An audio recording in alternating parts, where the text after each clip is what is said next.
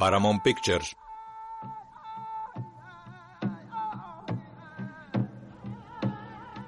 Paramount Pictures presenta una producción Lucasfilm Limited. De día, la cámara recorre un árido paisaje salpicado por matorral bajo. Formaciones rocosas dispersas y de gran altura se extienden a lo largo de varias hectáreas de terreno. Una película de Steven Spielberg. Una decena de jinetes avanza por el fondo de un valle. Harrison Ford. Indiana Jones y la última cruzada.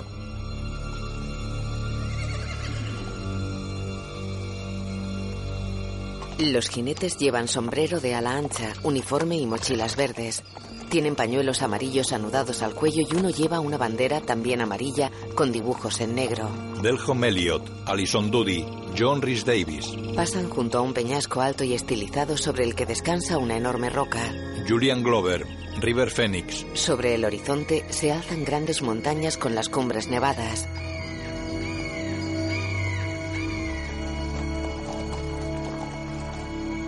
Los jinetes bajan por una ladera. Son Connery como el profesor Henry Jones. Avanzan por un llano cerca de un inmenso y estrecho paredón de roca.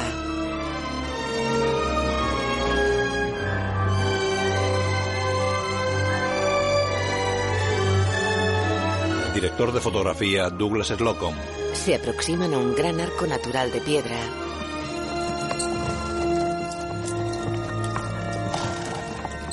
El jinete que va en cabeza para. Ronda los 50 años. ¡Desmonta! Los demás obedecen. Son adolescentes. Un chico obeso se cae del caballo. Germán se ha mareado. Herman se levanta. Música John Williams. Los jóvenes caminan cerca del arco de piedra. Muchachos, no os alejéis. Por aquí hay galerías de kilómetros y kilómetros. Herman y otro chico suben hacia unas cuevas. Historia George Lucas y Meno Meyes. Avanzan por una estrecha galería. No creo que meternos por aquí sea buena idea. Su compañero para. ¿Qué pasa? Guión Jeffrey Boam. El compañero tira de Herman y avanzan por otra galería.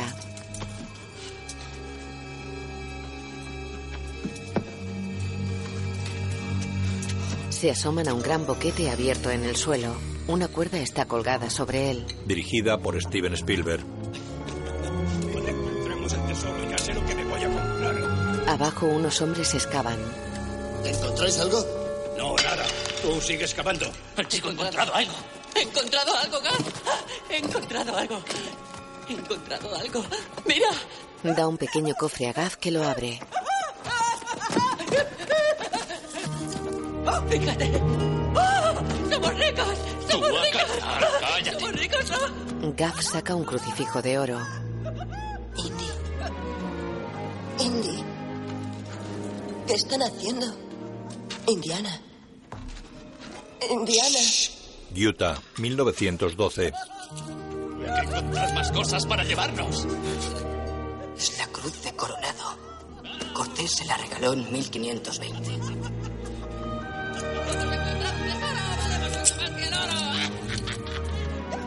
Es una pieza muy importante. Debería estar en un museo.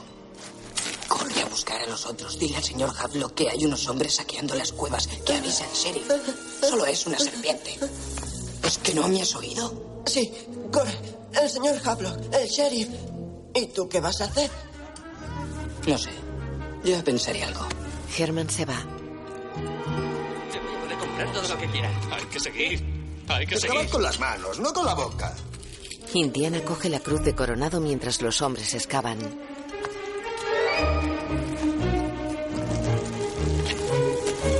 Sube a pulso por la cuerda y golpea una viga. Los saqueadores se fijan en él. ¡Se lleve esa cosa! ¡Que no escape! Indy se aleja de la cueva.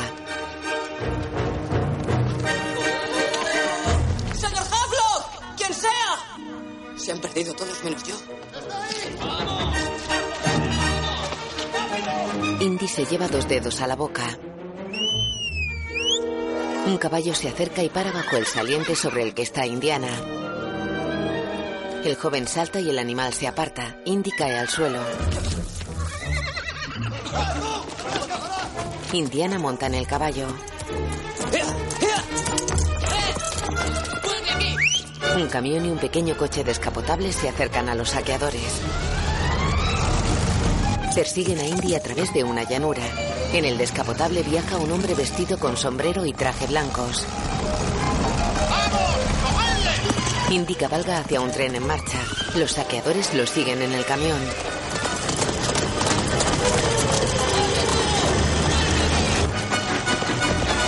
Indiana se acerca a la cabecera del tren. Los vagones están decorados con carteles de circo. Salta a uno de ellos. Corre por el techo del vagón mientras los saqueadores suben a él. Pasa junto a las cabezas de dos jirafas. Se lanza a una plataforma llena de cajas y corre sobre ellas. Se mete en otro vagón seguido de cerca por los saqueadores. Gatea por una pasarela colgada sobre unos cajones con caimanes y otros con serpientes. Patea a sus perseguidores. Los soportes de la pasarela ceden. Indiana cae frente a una anaconda que lo encara. Se tira a un cajón lleno de culebras.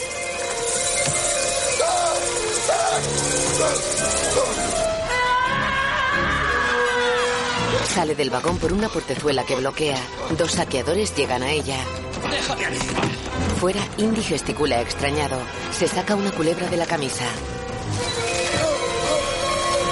Huye de un saqueador corriendo por una plataforma llena de bultos.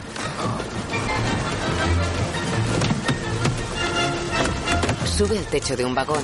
El saqueador lo derriba. Dentro del vagón un farol cae sobre un rinoceronte. El saqueador trata de apuñalar a Indiana. El rinoceronte clava su gran cuerno en el techo. El cuerno sobresale entre las piernas de Indy que está tirado sobre el techo. Indy derriba al saqueador. La portezuela del otro vagón salta por los aires. El tren se acerca a un depósito de agua. Indy se agarra al surtidor y golpea a uno de los saqueadores. Gira fuera del tren y vuelve al techo de un vagón. Gaff está ante él. Vamos, chico. De aquí no hay salida. Indy recula y cae por una trampilla. Se aparta el pelo de la cara. Hay un león frente a él.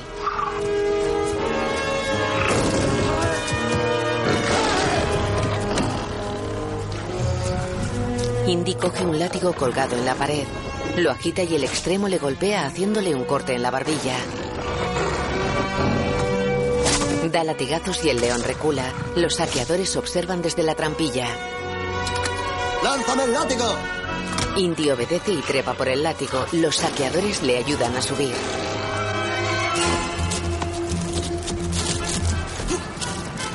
Tienes valor, chico, pero esa cruz me pertenece. Pertenece a Coronado. Coronado y todos sus nietos están muertos hace tiempo. Esto debería estar en un museo. ¡Dámelo! Una culebra sale de la camisa de Indiana. ¡Una serpiente! Indy huye. ¿Magia? Entra en un vagón de magia. Esperad, que no vuelva a pasar por aquí. Indy cruza el vagón. La puerta de salida está cerrada. Se mete en un cajón de gran tamaño. Gaff entra en el vagón. Está bien, chico. Sal de ese cajón. ¡Vamos! El cajón se desmonta. Está vacío. Gaff corre a la puerta de salida y la abre. Indy se aleja corriendo por las vías. Gaff sonríe.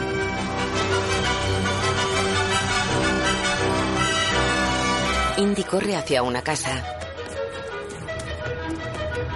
¡Papá! El buzón reza. Jones. ¡Papá! ¡Papá! Pasa junto a un perro. ¡Papá! Fuera. Es importante. Entonces espera, cuenta hasta 20. No, papá, escúchame. Junior. Uno, dos, tres, cuatro. En griego. Ena, Tío, Tria, Herman pasa en un coche por la calle. Tessera, Pende. El padre dibuja. Quien iluminó este manuscrito, que me ilumine a mí. Herman entra en la casa con una corneta. Indy se la quita. He traído al sheriff. Entra el sheriff. Justo a quien quería ver. Verá, eran unos cinco o seis. y- Está bien. Y me persiguieron. ¿Aún la tienes? Claro que sí. Está aquí. Me alegro de verla. Porque el dueño legal de esta cruz no va a denunciarte si se la devuelves. Tiene testigos, cinco o seis. Llegan los saqueadores. Fuera espera el hombre del traje blanco.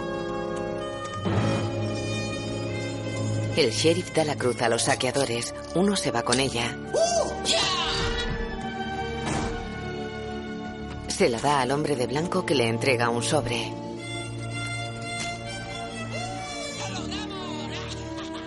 Buenos días. El sheriff y los saqueadores se van. Gaff se queda con Indy. Hoy has perdido, chico. Pero no tiene por qué gustarte. Le pone su sombrero. Es marrón. De noche, Indiana, con unos 40 años, levanta la cabeza con el sombrero puesto. Un marinero le da un puñetazo en la cara. Costa de Portugal, 1938. El hombre de traje blanco se acerca a Jones. Están en la cubierta de un barco y llueve con fuerza.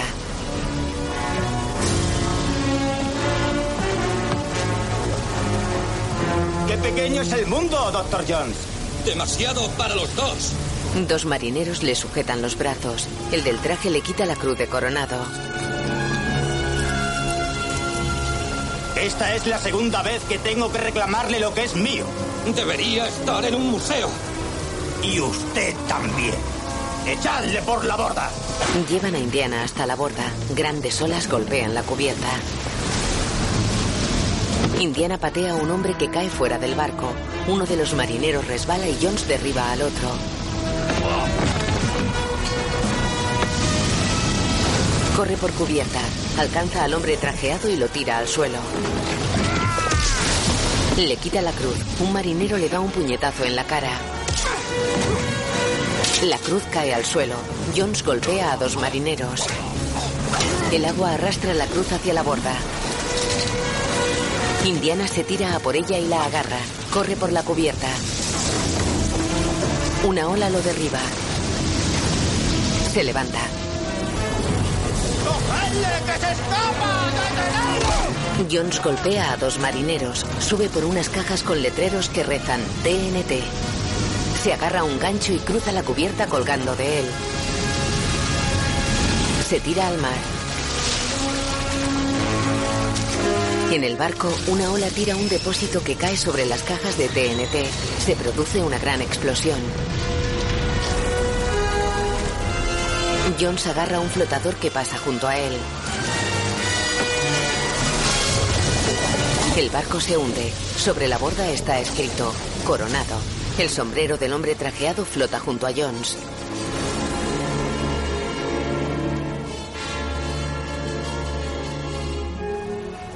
De día, varios jóvenes caminan por un campus universitario. En un aula, Jones escribe en el encerado. La arqueología busca el hecho. No la verdad. Si es la verdad lo que les interesa, el doctor Tyree da filosofía en la clase del fondo. Olviden toda idea acerca de ciudades perdidas, viajes exóticos y agujerear el mundo. No hay mapas que lleven a tesoros ocultos y nunca hay una X que marque el lugar. Marcus Brody se acerca al aula. El 70% de la arqueología se hace en la biblioteca, investigando, leyendo. Marcus entra. No podemos tomar la mitología al pie de la letra. La semana próxima, egiptología, comenzando con las excavaciones de Naucratis que dirigió Flinders Petrie en 1885. Si alguien tiene algún problema, estaré en mi despacho durante la próxima hora y media. Los alumnos se van. Marcus se acerca a Jones. Marcus, lo logré. ¿La tienes? Jones saca un paquete de tela. Marcus lo abre y mira impresionado la cruz de coronado. ¿Sabes cuánto tiempo la he buscado? Toda tu vida. Toda mi vida. Buen trabajo, Indy, buen trabajo. Ocupará un lugar de honor en nuestra colección española. Hablaremos de mis honorarios mientras cenamos con champán. ¿Tú invitas? Sí. Invito yo. Jones entra en una sala.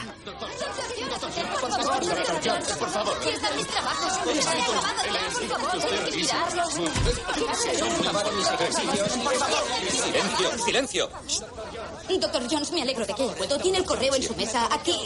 Tiene sus mensajes telefónicos. Estas son sus citas de hoy. Y falta calificar estos trabajos. Irene, vaya apuntando sus nombres según vayan llegando. Un momento, un momento, por favor.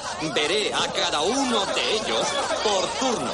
Entra en un despacho repleto de estanterías llenas de piezas arqueológicas. Se sienta a un escritorio y coge un pequeño paquete. Lee el remite. Venecia, Italia. Los alumnos golpean la puerta. Jones gesticula agobiado.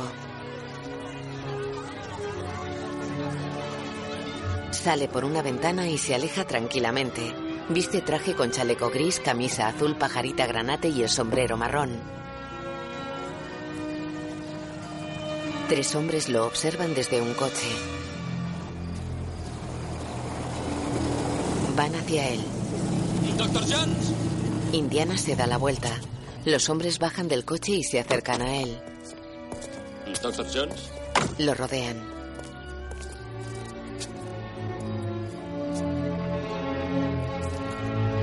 Jones observa un lujoso salón decorado con antigüedades.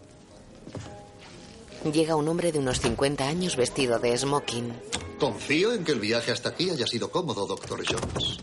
No le habrán alarmado mis hombres, ¿verdad? Me llamo Donovan. Walter Donovan. Sé quién es usted, señor Donovan. Las donaciones que ha hecho el museo estos años han sido muy generosas. Algunas de las piezas de esta colección son impresionantes. Al igual que usted, doctor Jones, tengo pasión por las antigüedades. Venga a ver esto. Quizá le interese. Miran un fragmento de tablilla de piedra. Bien. Es arenisca, un símbolo cristiano. El texto está en latín clásico. Mediados del siglo XII, diría yo. Esa es nuestra opinión. ¿De dónde procede? Mis ingenieros la encontraron en las montañas al norte de Ankara al excavar en busca de cobre. ¿Puede traducir la inscripción? Aquam vivite. Aquel que beba el agua que yo le daré, dice el Señor, llevará dentro de él un manantial de vida eterna. Donovan sirve champán. Deja que me lleven hasta tu montaña santa y al lugar en donde moras, a través del desierto y de la montaña, hasta el cañón de la media luna y al templo donde la copa, Mira sorprendido a Donovan. donde la copa que contiene la sangre de Jesucristo habita para siempre. El santo grial, doctor Jones. El cáliz que utilizó Cristo durante la última cena. La copa que recogió su sangre en la crucifixión y que fue confiada a José de Arimatea. La leyenda artúrica. Conozco muy bien ese cuento para niños. La vida eterna, doctor Jones. El don de la eterna juventud para quien beba del grial. Un cuento de niños en el que me gustaría despertar. Un sueño de viejos. De todos los hombres, incluso de su padre, creo. Jones queda serio. El grial es su afición. Es profesor de literatura medieval tan exigente que ningún estudiante quiere tenerlo. Walter, estás descuidando a los invitados. Voy enseguida, cariño. Ella se va. Jones frota la tablilla con el dedo mojado en champán. Cuesta resistirse, ¿no? La morada final del Santo Grial descrita con detalle. ¿Y de qué sirve? Esta tablilla habla de desiertos, de montañas y de cañones. Todo muy vago. ¿Dónde va a empezar a buscar? Quizás si la tablilla estuviera intacta tendría por dónde empezar, pero falta toda la parte superior. De todos modos, ya hemos puesto en marcha un intento para recuperar el Grial. Le contaré otro cuento de niños, doctor Jones. Después que se confió el grial a José de Arimatea, desapareció durante mil años hasta que lo hallaron de nuevo tres caballeros de la primera cruzada. Tres hermanos, para ser exacto. También conozco ese cuento. Dos de esos hermanos salieron del desierto 150 años después de haber hallado el grial y emprendieron el camino de vuelta a Francia, pero solo llegó uno. Y antes de morir de extrema vejez, se supone que contó su historia a un fraile franciscano, creo. No es una suposición, doctor Jones. Este es el manuscrito en el que el fraile consignó la historia del caballero. Por desgracia no revela el paradero del grial, pero el caballero prometió que dos señales lo revelarían. Esa tablilla es una de las señales. Demuestra que la historia del caballero es cierta. Pero como usted ha observado, está incompleta. Y la segunda señal está enterrada con el hermano muerto del caballero. El encargado de nuestro proyecto cree que esa tumba se encuentra en la ciudad de Venecia, en Italia. Jones mira el manuscrito. Como verá, doctor Jones, estamos a punto de completar una búsqueda que comenzó hace casi dos mil años. Nos hallamos solo a un paso. ¿Qué es cuando suele desaparecer el suelo bajo los pies? No sabe cuánta razón tiene. ¿Sí? Hay un obstáculo. El encargado del proyecto ha desaparecido, junto con sus investigaciones. Hemos recibido un cable de su colega Schneider comunicando que no sabe ni su paradero ni lo que ha sido de él. Quiero que siga la búsqueda donde él la dejó. Encuentre a ese hombre y encontrará el grial. Se equivoca usted de Jones, señor Donovan. Se aleja. ¿Por qué no prueba con mi padre? Ya lo hemos hecho. Su padre es el hombre que ha desaparecido. Un coche negro aparca en la parcela de una casa. Marcus y Jones bajan de él. Luego entran en la vivienda. Tu padre y yo somos amigos de siempre. Yo te he visto crecer, Indy, y también cómo os distanciabais. Nunca te había visto tan preocupado por él. ¿Por papá? Es un ratón de biblioteca. No sirve para trabajo de campo. Papá. Papá. Cielo santo. El salón está destrozado. ¿En qué lío se habrá metido ese viejo insensato? No lo sé. Pero sea lo que sea, le ha superado. Papá. El correo de hoy. Y lo han abierto. El correo. Eso es, Marcos. Saca el paquete que cogió en su despacho. Venecia. Retira el envoltorio. ¿Qué es eso? El diario que llevaba papá sobre el grial. Cada pista que siguió, cada descubrimiento que hizo, una relación completa de su búsqueda del santo grial. Aquí está toda su vida. ¿Por qué me lo habrá mandado? No lo sé. Pero alguien debe querer conseguirlo. Jones mira un pequeño cuadro colgado en la pared. En él, José de Arimatea recoge la sangre de Cristo crucificado en un cáliz de oro. ¿Tú lo crees, Marcos? Mira un cuadro en el que un caballero templario levita sobre un barranco. Un cáliz flota ante él envuelto en luz dorada. Otros caballeros caen al vacío. ¿Crees que el grial existe realmente? La búsqueda del cáliz de Cristo es la búsqueda de lo que hay de divino en nosotros. Pero si quieres hechos, no puedo darte ninguno. A mi edad estoy dispuesto a aceptar algunas cosas basándome en la fe. Jones mira una foto antigua de su padre y él. Llama a Donovan Marcus. Dile que acepto ese billete para Venecia. Se aleja. Le diré que aceptamos dos. En un aeropuerto, Marcus está con Donovan junto a un coche. ¿Qué va a ocurrir cuando... No se preocupe, su colega Schneider irá a recibirles. Tengo un apartamento en Venecia, está a su disposición. Ah, muy bien, gracias. Jones baja del coche. Doctor Jones, buena suerte. Y tenga cuidado. No se fíe de nada. Un avión de pasajeros vuela sobre las nubes. En un mapa una línea roja surge de Nueva York y cruza el Atlántico. Se superponen imágenes de Indiana leyendo el diario de su padre. Está repleto de anotaciones y detallados dibujos. En el mapa, la línea roja pasa por las Azores y Lisboa. Vira al noreste. En Venecia, dos niños se acercan a los pasajeros que desembarcan en un muelle del Gran Canal.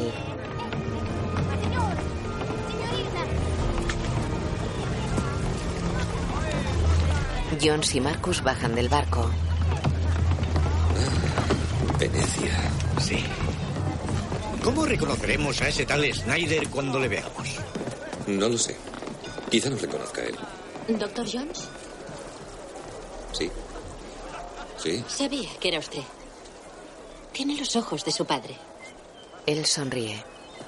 Y las orejas de mi madre. El resto es todo suyo. Parece que lo mejor de usted ya está comprometido. ¿Marcus Brody? Así es. Soy la doctora Elsa Schneider. ¿Cómo está usted? Caminan. La última vez que vi a su padre fue en la biblioteca. Estaba a punto de localizar la tumba del caballero. Nunca le había visto tan excitado. Estaba risueño como un colegial. ¿Quién? ¿Atila el profesor? Nunca ha estado risueño. Ni siquiera cuando era un colegial. Coge una flor. Fräulein, ¿me permite? Generalmente no lo hace. Generalmente yo tampoco.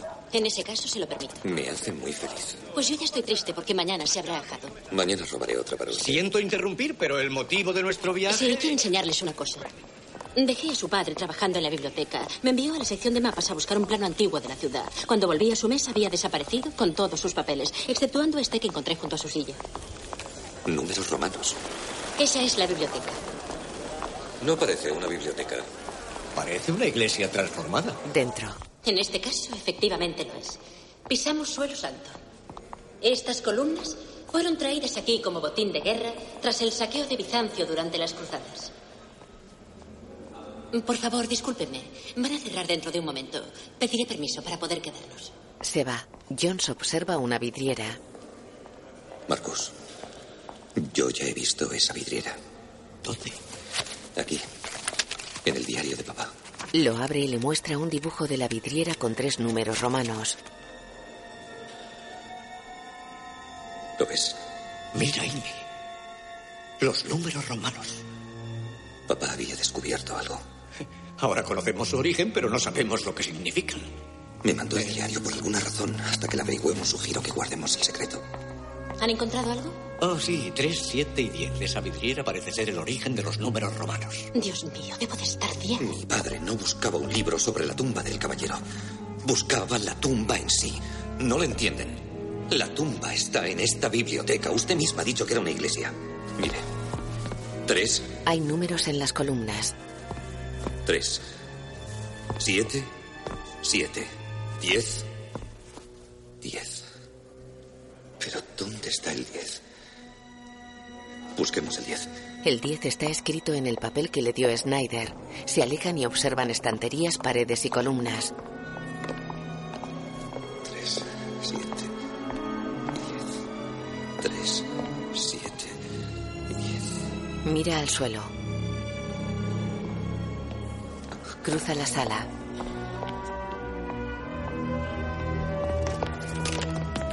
Sube una escalera de caracol.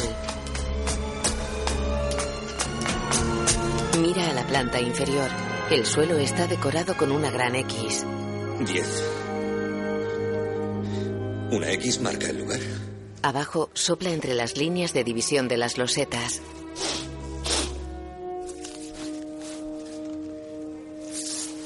Se aleja. Coge uno de los soportes de bronce de una barandilla de cordones y se pone sobre la X. En otra sala, un anciano bibliotecario sella unos libros. Mira extrañado su sello. Sigue trabajando. Mira extrañado el sello. En la otra sala, Jones golpea el suelo. El bibliotecario deja el sello sobre un libro y lo mira impresionado. Jones deja el soporte. La loseta central de la X está rota. La retira. Hay un hueco bajo ella. Bingo. No me decepciona usted, doctor Jones. Es igual que su padre. Solo que él se es fumado y yo no. Ayúdeme a bajar. Él la coge de las manos y la desliza por el hueco. Ella baja a una oscura galería con esqueletos humanos en el suelo. Arriba, Cuida de esto, ¿quieres? Sí. Jones le da el diario y baja a la galería. Mira sonriente alrededor. En las paredes hay hornacinas con calaveras. Vamos. Avanzan. Ella ilumina con un mechero unas sencillas pinturas de una pared.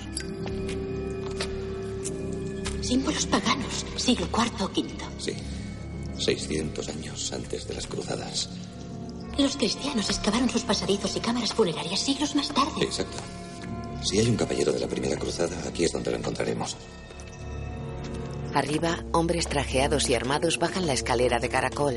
Todos llevan fez.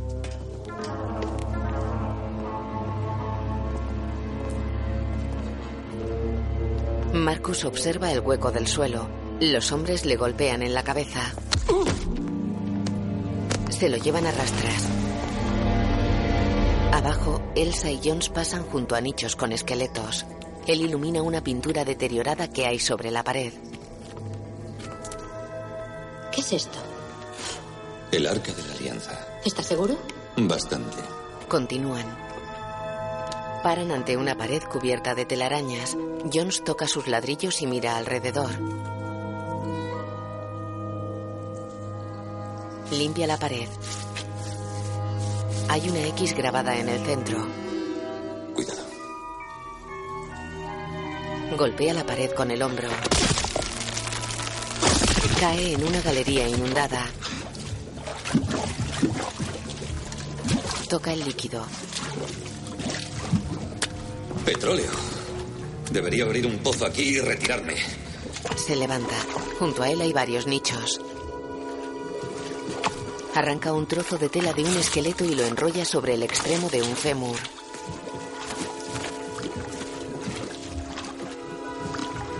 Empapa la tela. Deme el encendedor. Caminan por una galería. Él va delante con la antorcha de tela y hueso.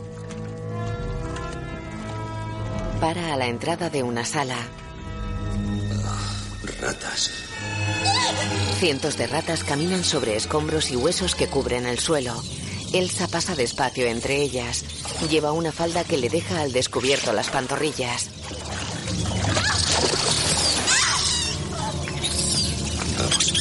Indiana carga a Elsa sobre sus hombros y entra en otra galería.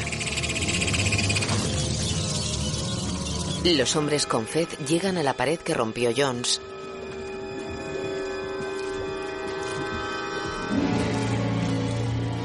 Enfocan con linternas la galería inundada. Elsa y Jones caminan por los estrechos bordillos de un canal lleno de agua y petróleo.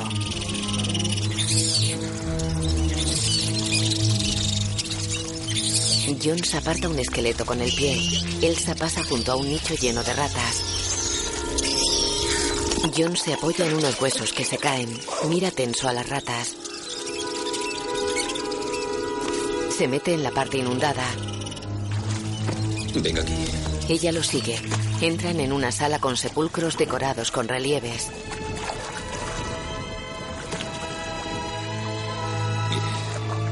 Tiene que ser una de estas. ¡Qué maravilla! ¡Qué maravillosos relieves! Van hacia uno colocado a mayor altura que los demás.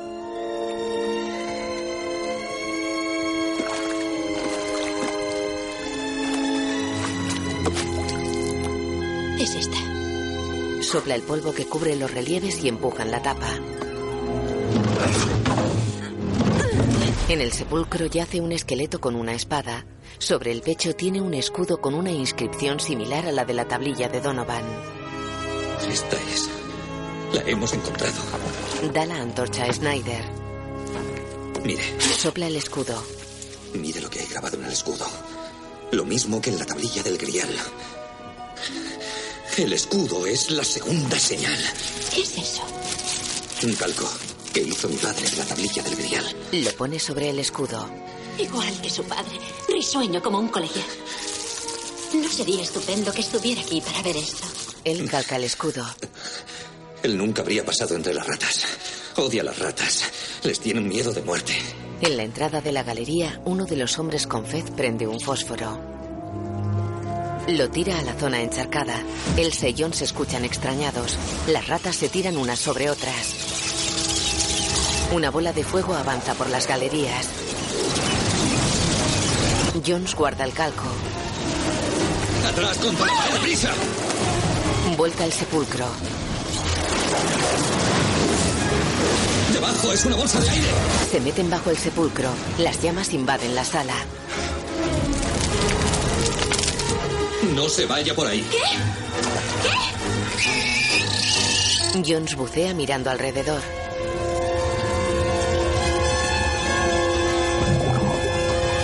Decenas de ratas se cuelan bajo el sepulcro. Una se agarra al pelo de Elsa. John se emerge a su lado. Creo que he encontrado una salida. Respire hondo. Se sumergen. Una veintena de personas elegantemente vestidas toma algo en la terraza de un restaurante. Indiana sale empapado por la boca de una alcantarilla que hay entre las mesas. Ah, Venecia. Ayuda a Elsa. Siete hombres con Fed salen de la biblioteca y reparan en ellos. Indiana huye con Elsa. Llegan a un muelle al que están amarradas tres lanchas motoras. Corren hacia ellas. Montan en una. Jones toma los mandos. Uno de los perseguidores se tira sobre la parte trasera de la lancha. Los demás van hacia las otras embarcaciones. Jones pelea con el hombre que tiene una pistola.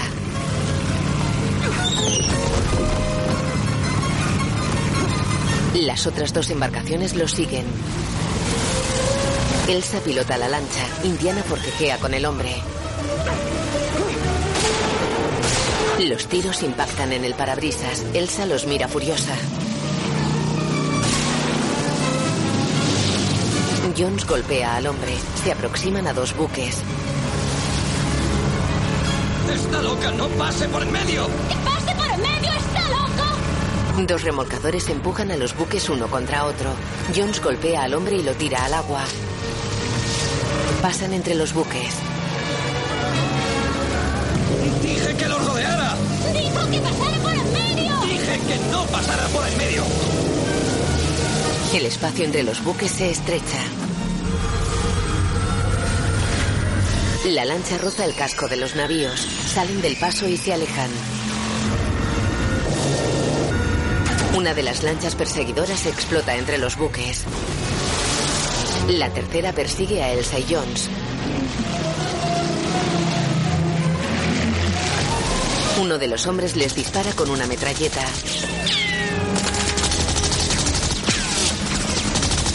Se le acaba la munición y toma los mandos de la lancha. Se acerca a la embarcación de Jones que se para expulsando humo por el motor. Les golpea. Se acercan a la enorme hélice de un buque. Indiana salta a la lancha de los perseguidores, desarma a uno y lo golpea.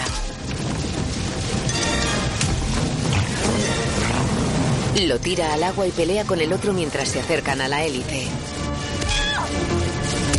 Jones agarra al hombre por la pechera. La hélice destroza la popa de la lancha. ¿Por qué tratas de matarnos? Porque están buscando el santo grial. Mi padre buscaba el grial. ¿Le has matado a él también? ¡No! Dime, ¿dónde está? ¡Habla! ¡O date por muerto! ¡Maldita sea, dímelo! ¡Dímelo! Si no me suelta, Doctor Jones, moriremos los dos. ¡Pues moriremos!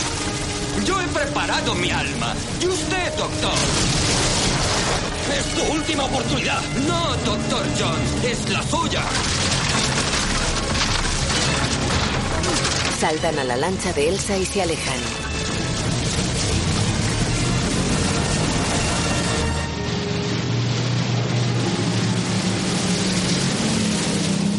Muy bien. ¿Dónde está mi padre? Si me deja marchar, le diré dónde está. ¿Quién eres? Me llamo Kathleen. ¿Y por qué tratas de matarme? El secreto del Grial ha estado a salvo durante mil años. Y durante ese tiempo, la hermandad de la espada cruciforme ha estado dispuesta a todo por guardarlo. Tiene un tatuaje en el pecho. Déjenme bajar en ese muelle. Se acercan al muelle y él desembarca. Pregúntese esto. ¿Por qué busca el cáliz de Cristo? ¿Por la gloria de Dios? ¿O por la suya? Yo no busco el cáliz de Cristo, estoy buscando a mi padre. En ese caso, que Dios le acompañe en su búsqueda. Su padre está preso en el castillo de Brunwell, en la frontera entre Austria y Alemania. Se va. En una habitación de hotel, Marcus despliega el calco del escudo sobre una mesa. ¿Cómo va tu cabeza? Ahora que veo esto, mucho mejor. Es el nombre de una ciudad. ¿Alejandreta? Hmm. Los caballeros de la primera cruzada tuvieron sitiada la ciudad de Alejandreta durante un año. La ciudad entera fue destruida. La actual ciudad de Iskenderun fue construida sobre sus ruinas. Marcus, ¿recuerdas lo que decía la tablilla del Grial? A través del desierto y por la montaña hasta el cañón de la media luna. ¿Pero dónde exactamente? Tu padre debía saberlo. Tu padre lo sabía. Mira, dibujó un mapa. Debió de componerlo a base de las pistas diseminadas a todo lo largo de la historia del Grial. Un mapa sin nombres. Sabía que había una ciudad con un oasis al este, aquí. Sabía que el camino seguía hacia el sur por el desierto hasta llegar a un río y que el río conducía a las montañas. Aquí, directamente al cañón. Lo sabía todo. Menos de dónde partir. El nombre de la ciudad. Alejandreta. Ahora lo sabemos. Sí, ahora lo sabemos. Marcus, busca a Salah, que se encuentre contigo en Iskenderun. ¿Y qué eras tú? Buscar a mi padre. Se va con el diario y entra en otra habitación. Los muebles están volcados. Hay ropa y objetos tirados por el suelo. Se guarda el diario y cierra furioso un cajón. Sale y se acerca a una puerta. ¿Elsa? Entra. La habitación está destrozada. Se acerca al baño. Elsa. Abre. Elsa. Ella se sobresalta y se acerca a un gramófono. Sale del baño. Luego pasan al cuarto de Jones. Mi habitación. La mía también. ¿Qué era lo que buscaban? Esto. El diario del Grial. ¿Lo tenías tú? No confiaste en mí. No te conocía. Al menos te dejé acompañarme. No, ya. Dales una flor y te seguirán a donde sea. Cierra la puerta. Venga ya, no estás enfadada. ¿No? No. Te gusta cómo hago las cosas. Por suerte, yo no las hago igual. Aún estarías esperando en el muelle. Se aleja. Él la agarra. Oye, ¿qué crees que está ocurriendo aquí? Desde que te conozco casi me han incinerado, ahogado, disparado y convertido en carnaza. Estamos metidos en algo siniestro. Creo que papá encontró algo más de lo que buscaba. Y hasta que esté seguro, continuaré haciendo todo como creo que debe hacerse. La besa en los labios. ¿Cómo te atreves a besarme? Lo besa apasionadamente. Déjame en paz. No me gustan las mujeres fáciles. Y yo odio a los hombres arrogantes. Le chupa el lóbulo de la oreja. En un canal, un gondolero transporta a una pareja. En el hotel, John se escucha sonriente. Me encanta Venecia. Elsa le agarra el pelo y lo atrae hacia sí. En un mapa, una línea roja surge de Venecia y avanza sinuosamente hacia el norte. Se superponen imágenes de un coche circulando entre montañas. La línea se detiene cerca de Salzburgo. Llueve sobre un castillo con tejados y chapiteles de pizarra gris. Elsa y Jones paran en el coche frente a la puerta principal. ¿Qué sabes de este lugar? Sé que los Brunwald son grandes coleccionistas de arte. Él enrolla su látigo. ¿Qué vas a hacer? No lo sé. Yo pensaré algo. Mira pensativo la boina que lleva Elsa. Un mayordomo les abre la puerta del castillo. Sí, ya era hora. Pensaba tenernos esperando en la puerta todo el día. Estamos empapados. Lleva la boina. ¿Lo ve? Ya me he acatarrado. ¿Le están esperando? No me habla en ese tono, buen hombre. Vaya a decirle al barón Brunwell que Lord Clarence MacDonald y su encantadora ayudante han venido a ver los tapices. ¿Tapices? Vaya por Dios, qué torpe es. Esto es un castillo, ¿no? ¿No hay tapices? Esto es un castillo. Y tenemos muchísimos tapices. Pero si usted es un lord escocés, yo soy el ratón Mickey. ¿Cómo se atreve? Lo golpea. El mayordomo cae desmayado sobre un tapiz. Indiana y Elsa se asoman cautelosos a un hueco que da a una planta inferior. En ella trabajan una veintena de soldados alemanes. Algunos lo hacen en torno a un gran mapa de Europa. La sala está decorada con banderas nazis. Nazis. Caminan por un pasillo. Él lleva el sombrero marrón, chaqueta de cuero y un revólver. Se acerca a una puerta y escucha atento. Creo que está aquí, ¿Cómo lo sabes? por los cables. Ella mira extrañada unos cables que van desde la puerta hasta un mecanismo colgado en la pared. Se acercan a otra puerta. Entran en una habitación. Jones enfunda el revólver y va hacia una ventana. La abre y sube al alféizar. Coge su látigo. Indy. Indy. No temas. Es coser y cantar. Enseguida vuelvo. Ata el extremo del látigo a unos cables y se lanza colgado de él hasta una pared que hay enfrente. Elsa observa inquieta. Él se lanza hacia una ventana cerrada. La atraviesa y cae en una habitación. Alguien le parte un jarrón en la cabeza. Un hombre de unos 60 años lo mira sorprendido. Junior. Sí, señor. Eres tú, Junior. No me llames así, por favor. ¿Qué haces aquí? He venido a buscarte. ¿Qué querías? Mira por la ventana. Su padre observa el jarrón. Lo mira a la luz de una lámpara. Finales del siglo XIV, dinastía Ming. Le rompe a uno el corazón. Y la cabeza. Me has dado con él. Nunca me lo perdonaré. No te preocupes, estoy bien. Gracias a Dios. Era falso. ¿Lo ves? Se nota en el perfil del corte. Lo tira. Recoge tus cosas. Tenemos que irnos de aquí. Oye, siento lo de tu cabeza, pero te tomé por uno de ellos. Papá, ellos entran por la puerta.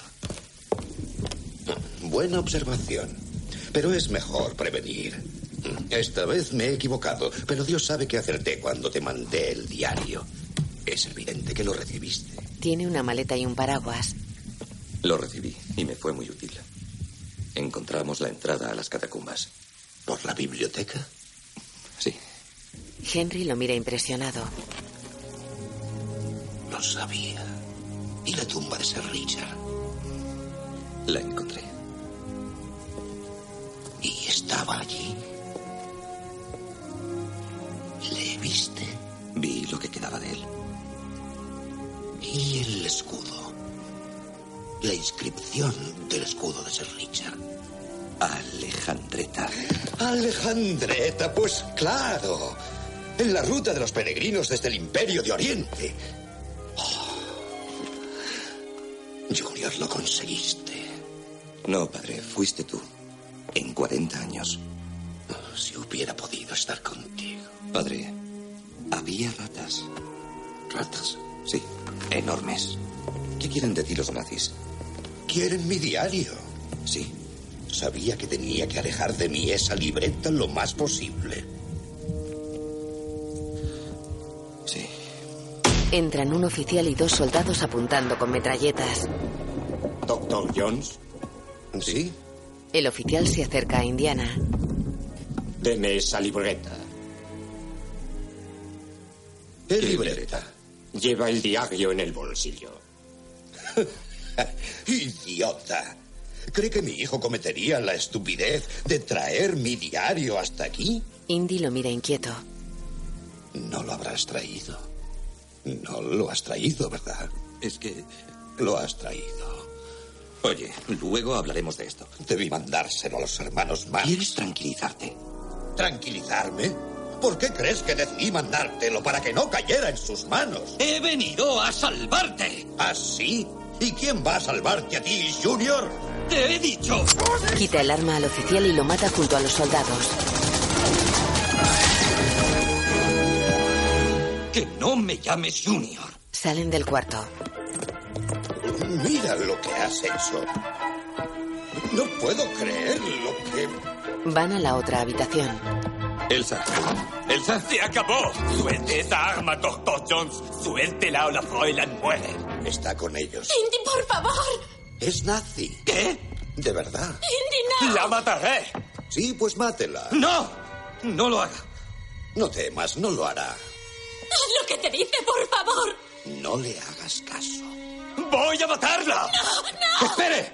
Espere. Tira el arma. El oficial empuja a Elsa hacia Jones. Lo siento. Ella baja la mirada. Le coge el diario y sonríe. Se pone junto al oficial. Pero debiste hacer caso a tu padre. Indiana le da la espalda impresionado.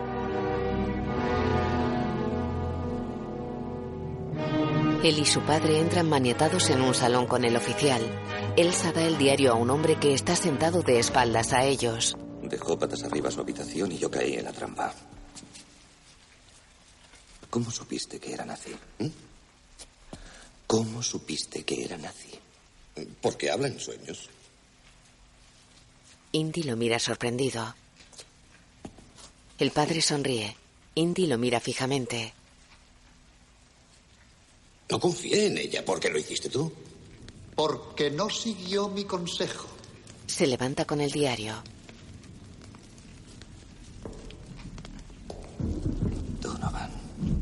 No le dije que no confiara en nadie, doctor Jones. Te juzgué mal, Walter.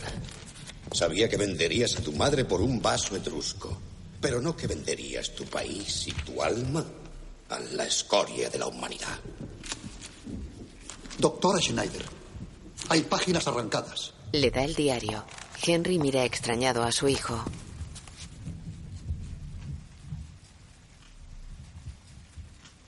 Esta libreta contenía un mapa. Un mapa sin nombres. Instrucciones precisas para ir desde la ciudad desconocida hasta el cañón secreto de la media luna. Así es. ¿Dónde están esas páginas y el mapa? Necesitamos esas No páginas. pierda el tiempo. No nos lo dirá. Ni falta que hace. Es perfectamente obvio dónde están esas páginas. Se las dio a Marcus Brody. ¿Marcus? No habrás metido en esto al pobre Marcus, ¿verdad? No estaría a la altura. Ese hombre no pasa desapercibido, lo encontraremos. No esté tan seguro. Lleva dos días de ventaja y eso es más de lo que necesita. Brody tiene amigos en todos los pueblos y ciudades de aquí a Sudán. Conoce sus costumbres. Habla una docena de lenguas. Se mezcla con el pueblo. Desaparecerá. No volverán a verle nunca más. Con un poco de suerte tendrá ya el grial en su poder. Marcus. ¿No hay nadie aquí que hable mi idioma? ¿Ni siquiera griego clásico? Ah, bueno, gracias. Los peces hacen el amor en el agua. ¿Hay alguien aquí que hable mi idioma? Eh, no, no, gracias, gracias, no. No, no quiero, de verdad. No, muchas gracias, soy vegetariano. ¿Entiende alguien una palabra de lo que estoy diciendo? Señor Brody. ¡Oh, Sala! Marcus Brody. ¿Dónde está Indy? En Austria. Ha dado un ligero rodeo. ¿Viene usted solo? Sí, pero no te preocupes, todo está bajo control.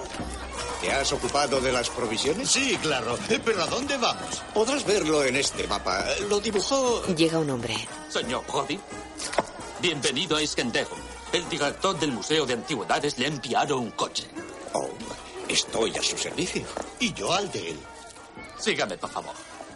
Mi reputación me precede. No hay ningún museo en Iskenderun. Sus papeles. ¿Quiere papeles? Pues claro. Corra. Sí. ¿Quiere papeles? Ahora mismo. Acabo de leerlo, Corra. Sí. El correo egipcio, edición de la mañana. Has dicho que... ¡Corra! Golpea al hombre. Marcus observa pasmado. Salak se acerca a él. ¡Vamos! Pasan ante una tienda que tiene una rampa de acceso. ¡Deprisa, deprisa, deprisa! ¡Escóndase ahí! ¡Vamos, escóndase ahí! Marcus entra en la tienda y dos hombres levantan la rampa. Es el portón de un camión alemán que se aleja por el desierto. Salak lo observa rendido.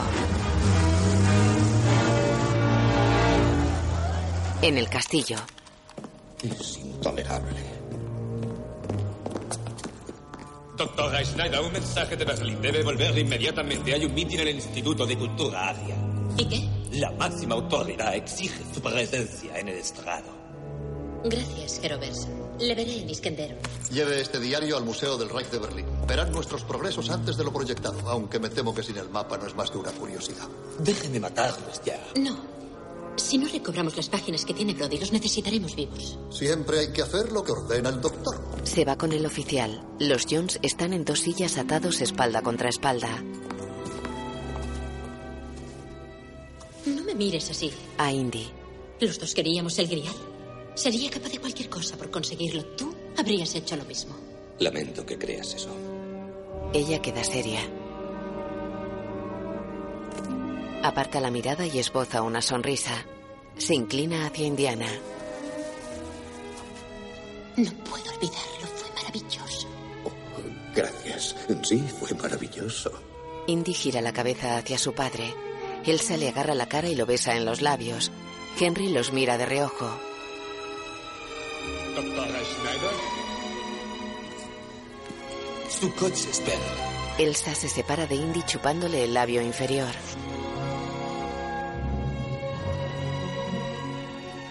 Así se dice adiós en Austria. Se va. El oficial se pone ante Indiana. Y así decimos adiós en Alemania, doctor Jones. Le da un puñetazo y se va. Indiana dio un cabezazo de rebote a su padre.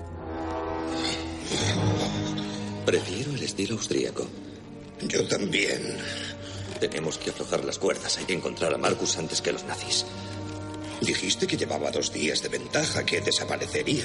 ¿Y te lo creíste? Me lo inventé. Ya conoces a Marcus. Una vez hasta se perdió en su propio museo. ¿Llegas al bolsillo izquierdo de mi chaqueta? ¿Qué tengo que buscar? Mi amuleto. Henry mete la mano en el bolsillo. Parece un encendedor. Trata de quemar las cuerdas.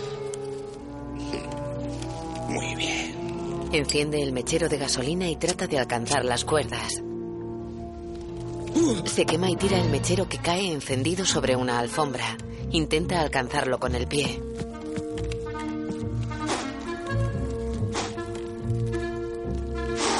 La alfombra se prende. Las llamas alcanzan una silla. Debería decirte una cosa. Un sentimental ahora. Espera que salgamos de aquí. Está ardiendo el suelo. ¿Lo ves? ¿Qué? Y la silla. ¡Muévete! ¡Muévete! Cuidado con la mesa. ¡Muévete! Fuera, Elsa se va en un coche. Donovan monta en otro. Le dan un papel. El oficial le observa junto al coche. Donovan lee. Tenemos a Marcus Brody. Y lo que es más importante, tenemos el mapa. Orden personal del Führer. Mantener secreta la operación es esencial. Eliminen conspiradores americanos. Alemania ha declarado la guerra a los dos Jones. Los haremos. En el salón, los Jones se desplazan dando saltitos con las sillas. ¡Padre! ¿Qué? ¡Padre! ¿Qué? ¡Padre! ¿Qué? ¡Hacia la chimenea! Se meten en una gran chimenea. Las llamas se extienden por toda la sala.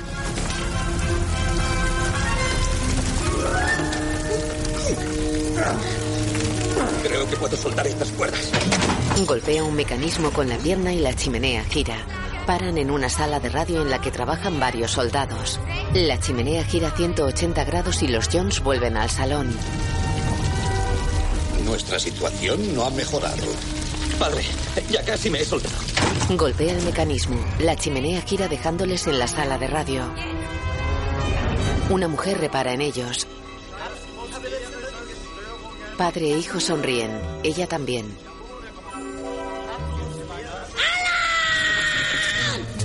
Indy golpea el mecanismo. La chimenea gira mientras los soldados disparan.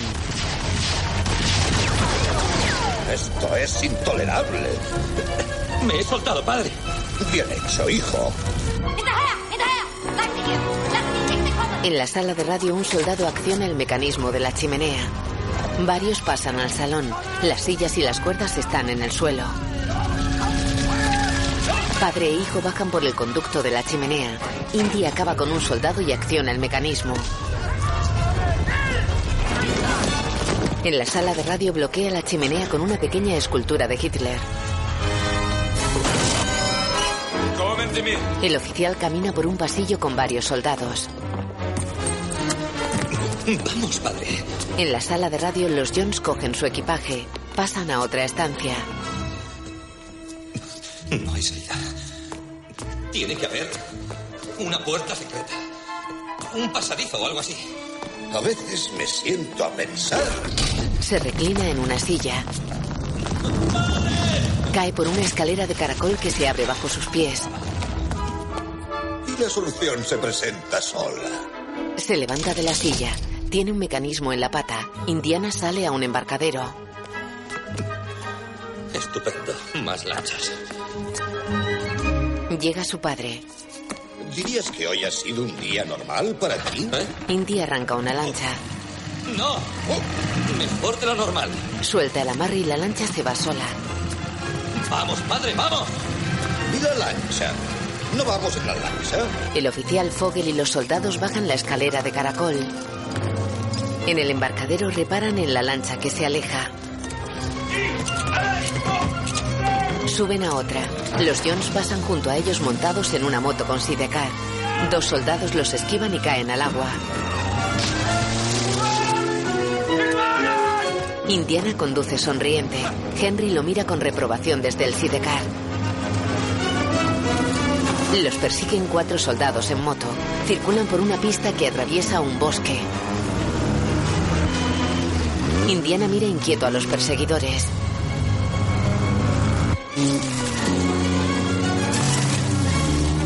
Un motorista alemán toma un desvío. Los otros siguen de cerca a los Jones.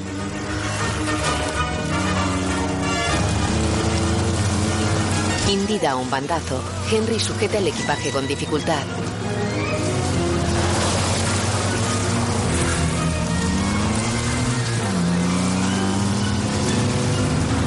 Se aproximan a un puesto fronterizo bloqueado con una barrera. El motorista que se desvió ataja por una ladera y desciende por un camino. Se acerca a la barrera contraria del puesto fronterizo. Él e Indiana rompen las barreras y circulan uno hacia otro. Indy coge un poste y lo sujeta como una lanza en una justa medieval. Henry sonríe. El alemán apunta con una metralleta. Indy lo derriba. Dos motoristas chocan contra el vehículo del compañero caído. El cuarto motorista persigue a los Jones. Indy conserva un fragmento de poste.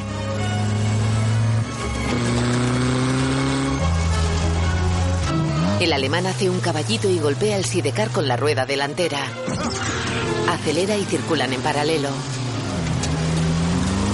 Indy le mete el poste en la rueda delantera y la moto salta por los aires. Indiana sonríe. Su padre lo mira con reprobación y da cuerda a un reloj de bolsillo. Indy queda serio. En un cruce de caminos, una señal indica la dirección a Berlín. Para. ¿Qué? Para. Vas en dirección contraria. Tenemos que ir a Berlín. Brody está por ahí. Y mi diario en Berlín. No necesitamos el diario, padre. Marcus tiene el mapa. En el diario no estaba tan solo el mapa. Está bien, padre. Dime. Eh, verás. Quien encuentre el grial se enfrentará a la prueba final. ¿Qué prueba final?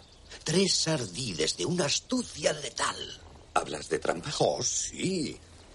Pero encontré las claves para sortearlas en las crónicas de San Anselmo. ¿Y cuáles son?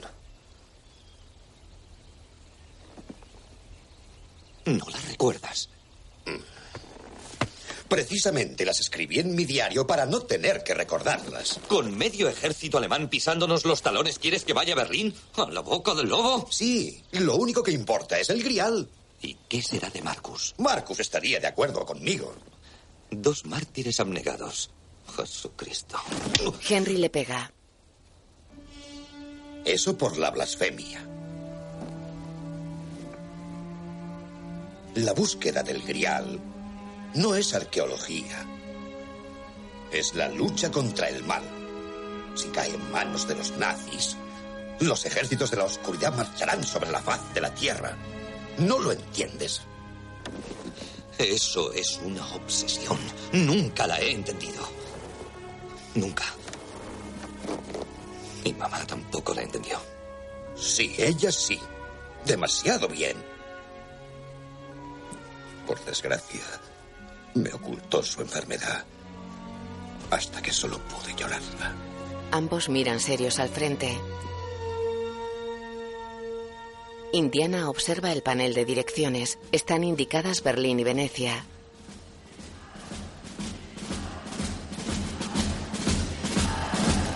De noche, en una plaza de Berlín, una inmensa pira de libros arde ante una tribuna presidida por Hitler. Junto a él están Goebbels, Goering y multitud de oficiales. Soldados con antorchas y pendones nazis desfilan ante ellos.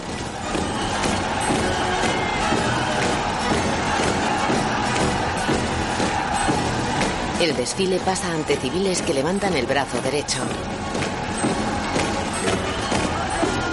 Junto a la plaza hay aparcados varios vehículos militares. Alguien arrastra un cuerpo entre ellos.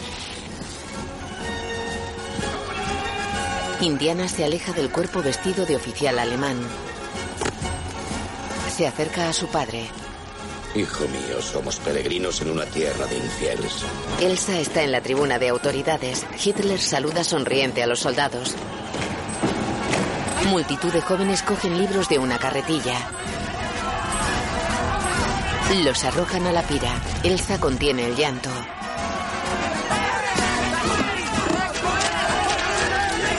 Docenas de libros caen al fuego. Elsa camina por una zona porticada de la plaza. Indiana la agarra por detrás. Fräulein Doctor. ¿Dónde está? ¿Cómo has llegado hasta aquí? ¿Dónde está? Dámelo. Le quita el diario. ¿Has vuelto por el diario? Padre no quería que lo incineraran. ¿Es eso lo que piensas de mí? Yo creo en el grial, no en la esvástica. Y sin embargo te has unido a los enemigos de todo aquello que representa el grial. ¿A quién le importa lo que creas? Él le agarra el cuello. No tengo más que apretar. Tengo más que gritar. Él la suelta. Se va. En la plaza se acerca a su padre. Ya los tengo. Larguémonos de aquí. Una muchedumbre los empuja al centro de la plaza. Hitler firma libros a niños y muchachos. Indiana es empujado hacia ellos.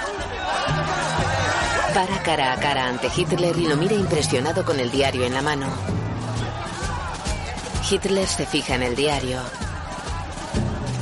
Lo coge y mira serio a Indiana que se mantiene firme. El Führer abre el diario y lo firma con un lápiz que le da un oficial.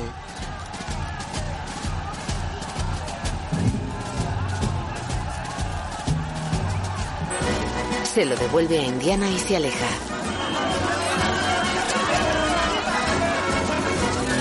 De día, los Jones llegan al aeropuerto de Berlín en el Sidecar.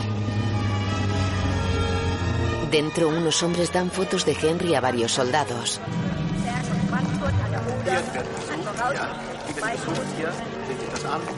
Varios hombres leen periódicos que les cubren el rostro. Indy se acerca a uno. Es Henry. ¿Qué has conseguido? No sé. El primer vuelo que sale de Alemania. Muestran sus billetes y rebasan unos tornos. Suben una escalera que da al exterior. Fuera, en tierra, hay un gran cepelín. En la cabina de pasajeros, los Jones se sientan a una mesa. Henry abre un periódico. Bueno, estamos a salvo. Compartir esa opinión cuando estemos en el aire y hayamos dejado atrás a Alemania. Tranquilízate. Repara en el oficial Fogel que se acerca al cepelín con un hombre.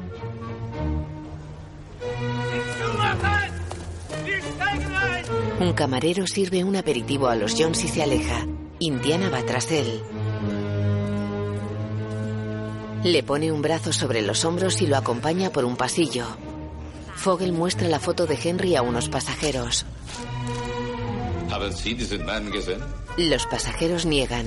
Fogel va hacia otros. Indiana llega vestido con el uniforme del camarero. Se acerca a un hombre.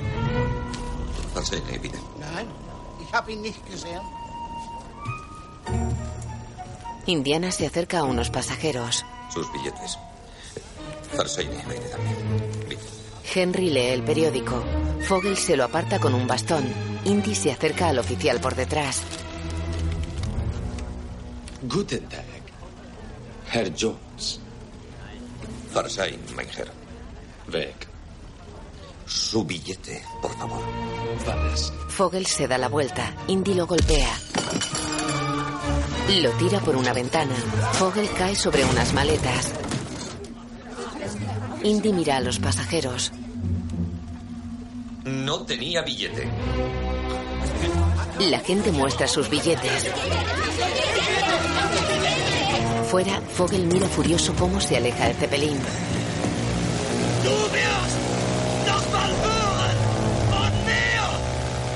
La aeronave sobrevuela unas montañas. Los Jones viajan en la cabina de pasajeros. ¿Sabes? Compartir tus aventuras es una experiencia interesante. No es todo lo que hemos compartido. Qué vergüenza. Tienes edad como para ser su, pa- su, su abuelo. Soy tan hombre como cualquier otro. Solo que el otro fui yo. Oh. Tienes razón. Dos barcos que se cruzan en la noche. ¿Recuerdas la última vez que bebimos algo juntos? Henry mira el diario. Yo tomé un batido. ¿Y de qué hablamos? No hablamos. Nunca hablábamos. Detecto un reproche. Un pesar. Estábamos los dos solos. Me creí muy solo, como lo estabas tú. Si hubieras sido un padre normal y corriente como el de los otros niños, lo habrías comprendido.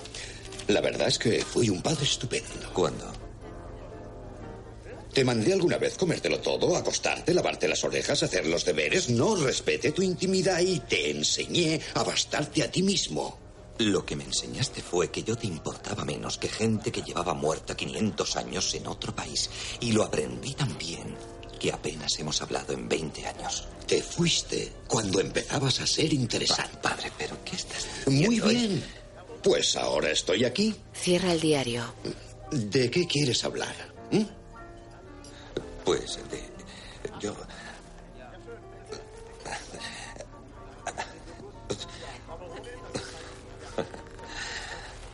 No se me ocurre nada. Entonces, ¿de qué te quejas? Oh, venga, tenemos trabajo. Se pone a su lado.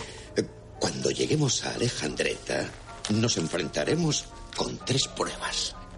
La primera, la ira de Dios. Tan solo el penitente pasará. La segunda, la palabra de Dios. Solo el que siga los pasos de Dios podrá seguir adelante. La tercera, el sendero de Dios. Solo el que salte de la cabeza del león probará su valía. ¿Qué significa?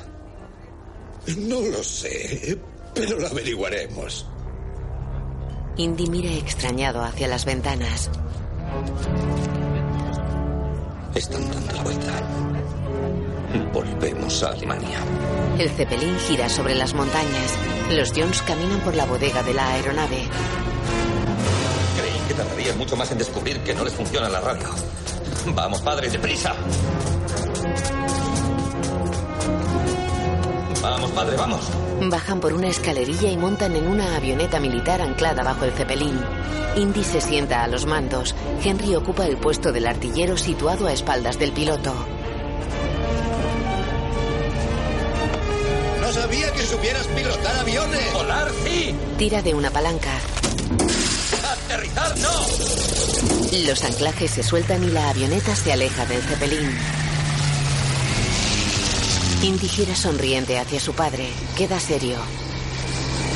Se aproximan dos cazas alemanes. Uno de ellos les apunta. Los cazas pasan de largo. Padre, tendrás que usar la ametralladora. ¡Prepárala! ¡A las 11 en punto! ¡Padre, a las 11 en punto! Henry mira su reloj. ¿Qué pasa a las 11 en punto?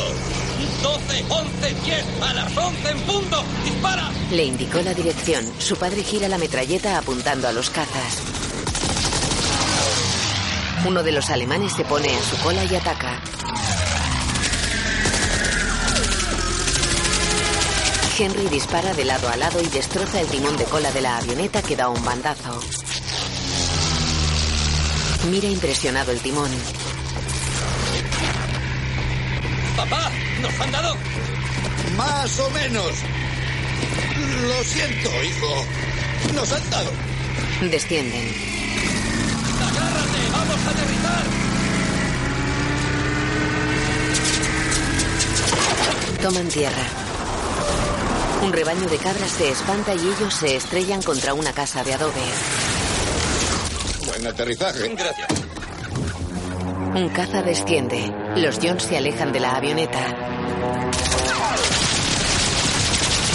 Se ocultan tras un muro. El caza pasa de largo y asciende. Están tratando de matarnos. ¡Lo sé, padre! Es una experiencia nueva para mí. A mí me pasa a menudo. En un camino, un hombre que cambia una rueda a un coche mira extrañado a los cazas. Coge el tapacubos de la rueda y se dispone a ponerlo. El coche se aleja a toda velocidad. Los Jones viajan en él. Indy conduce mirando inquieto por el retrovisor. Un caza desciende tras ellos.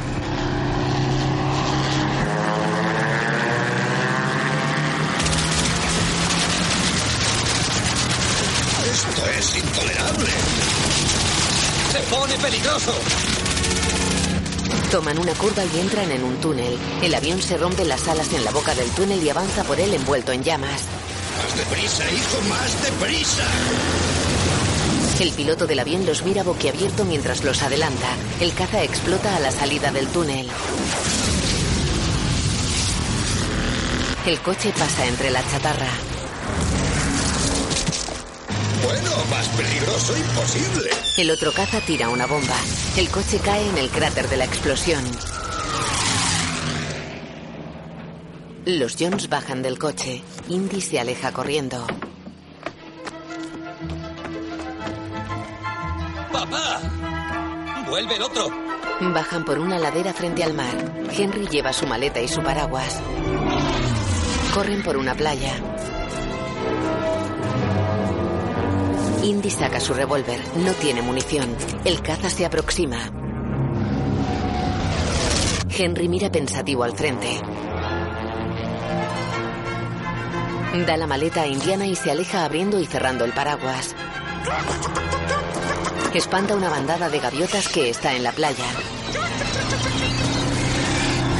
El caza choca con las gaviotas. Se estrella contra un acantilado. Henry camina ufano hacia su hijo cubriéndose con el paraguas. De pronto recordé lo que dijo Carlomagno, que mis ejércitos sean las rocas y los árboles y los pájaros del cielo. Se aleja. Indy lo sigue con la mirada. Gesticula orgulloso y va tras él. República de Hatay. Donovan está en el patio de un palacio.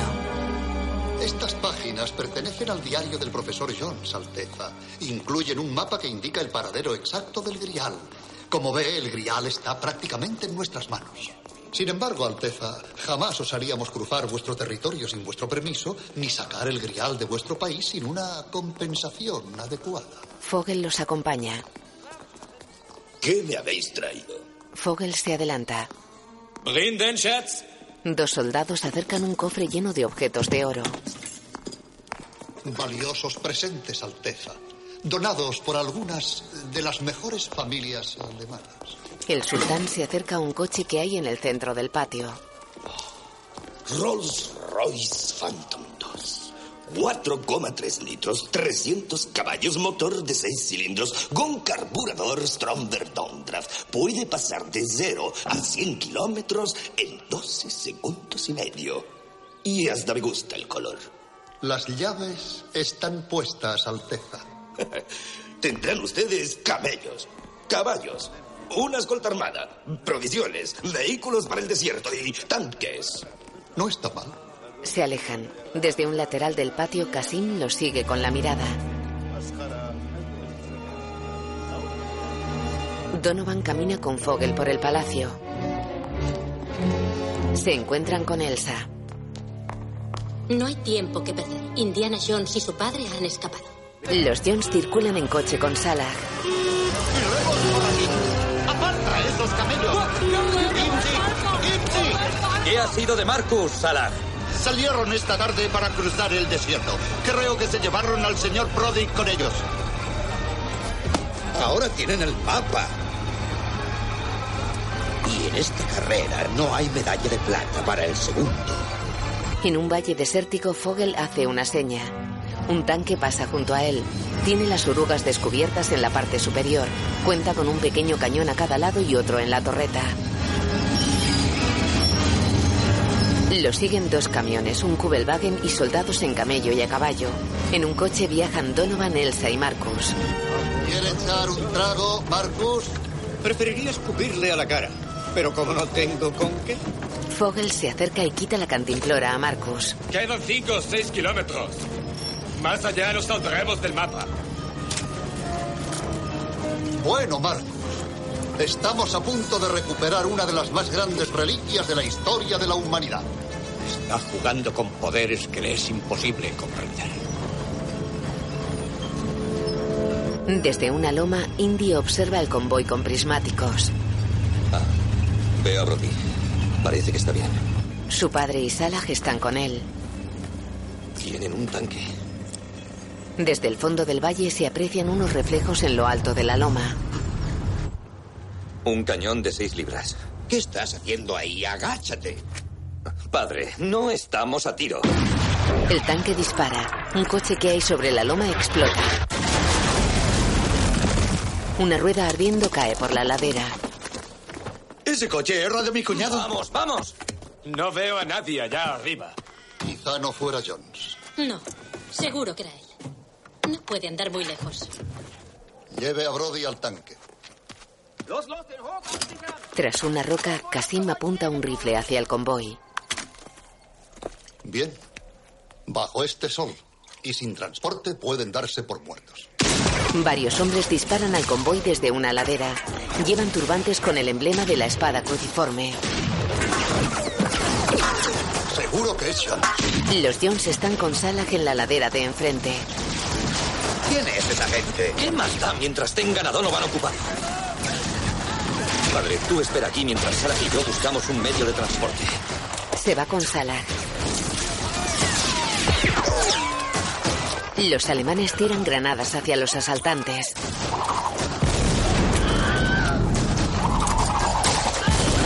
Rematan a los heridos y ametrallan a los que huyen. Uno de los caídos tiene la espada cruciforme tatuada en el pecho. Voy por esos caballos. Yo cogeré los camellos. No necesito camellos. Pero Indy... Nada de camellos. Henry baja por un terraplén.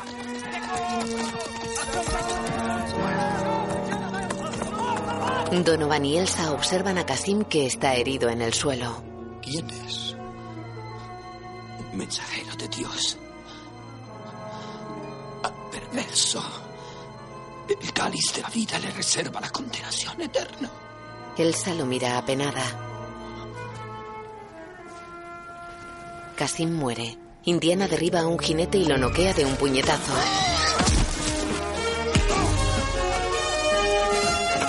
Monta en el caballo. Marcus está en el tanque. Llega Henry. ¡Marcus! Mueven los brazos como si aletearan. ¡Genio de la renovación! Ayuda en nuestra resurrección. Henry, ¿qué estás haciendo aquí? Rescatarte. Vamos. Fogel llega con dos soldados. Registradle. ¿Qué hay en esa libreta? ¿Qué hay en ese maldito diario? Tenemos el mapa, esta libreta es inútil y sin embargo fueron nada menos que hasta Berlín por ella. ¿Por qué? Le pega. ¿Qué nos oculta? ¿Qué le dice ese diario que no nos diga a nosotros? Henry le sujeta. Me dice que los cretinos como usted que andan a paso de ganso deberían leer libros en vez de quemarlos. Coronel, Jones se escapa. No lo creo, Herr Donovan. Ese Jones no, el otro Jones. Indiana se aleja cabalgando y tirando de tres caballos. Fogel cierra la escotilla del tanque. Indy se acerca a Salah. ¡Para! Dije que camellos no, y esos son cinco camellos. ¿No saben contar? En compensación por el coche de mi cuñado. Indy, tu padre y Brody. ¿Dónde está mi padre? Los tienen ellos. Van en el vientre de ese monstruo de acero. El tanque va hacia ellos. Indy espanta a los tres caballos. Salak se marcha con los camellos. En el tanque, Fogel está junto al piloto. Siguen a Indy.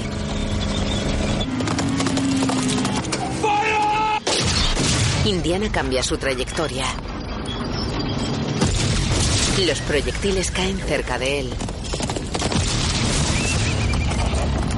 En el tanque, Marcus y Henry se tapan los oídos.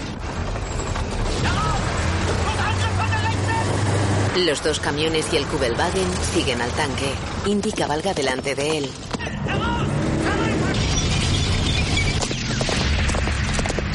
Indiana gira a la izquierda.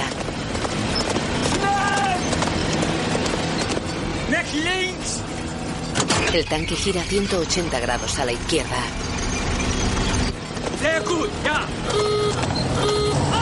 El Kubelwagen se estrella contra él y queda enganchado en el cañón de la torreta.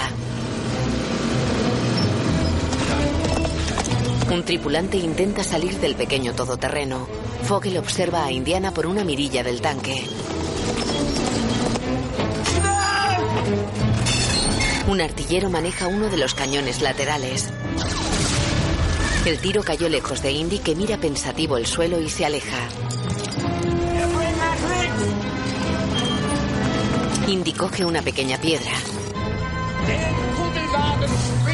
El tanque dispara el cañón de la torreta lanzando por los aires al Kubelwagen. Pasa por encima de él.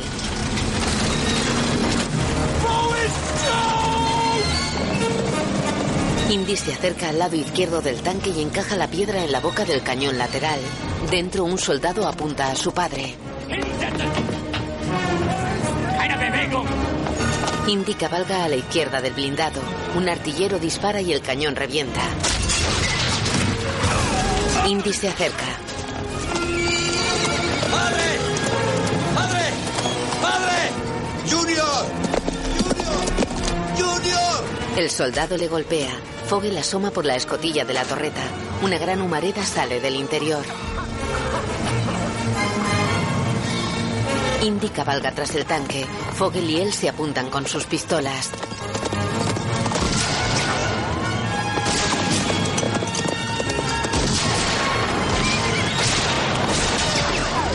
Indy se queda sin munición. Sube a un camino que discurre elevado junto al tanque.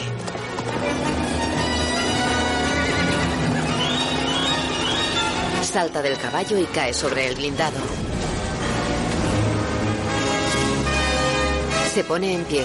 Un soldado salta desde un camión y lo derriba. Forcejean. Indy le quita la pistola. Otros dos soldados saltan al tanque y se ponen tras su compañero. Indy mata a los tres de un tiro. Llega otro soldado armado con un puñal. Pelean.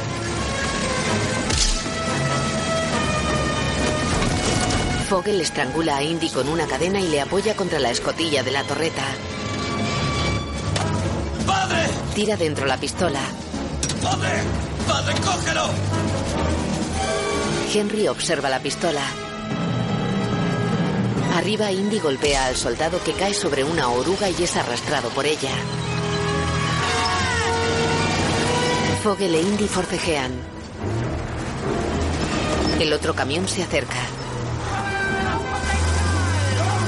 Dentro del tanque, un soldado levanta un periscopio. Observa cómo pelean Fogel e Indy. Indy queda con la cara aplastada contra el periscopio. Abajo, el soldado mira sonriente a sus compañeros.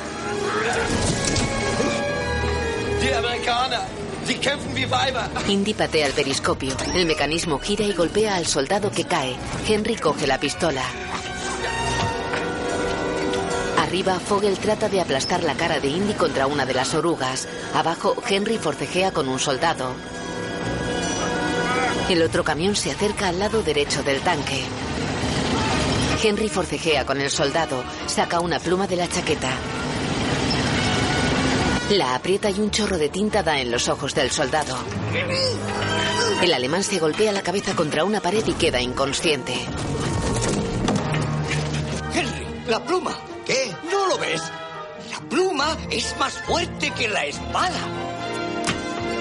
Henry dispara el cañón derecho. El camión explota. Indy cae por el lado izquierdo del tanque y queda colgado del cañón. Avanzan pegados a la pared de un terraplén. Intenta subir. Desde arriba, Fogel le pisa una mano. Mira lo que has hecho. Es la guerra. Fogel golpea a Indy con una pala. ¿No te dije que era un rescate? El soldado manchado de tinta agarra a Henry. Indy está enganchado al cañón mediante la correa de su bandolera. El extremo del cañón se clava en la pared del terraplén.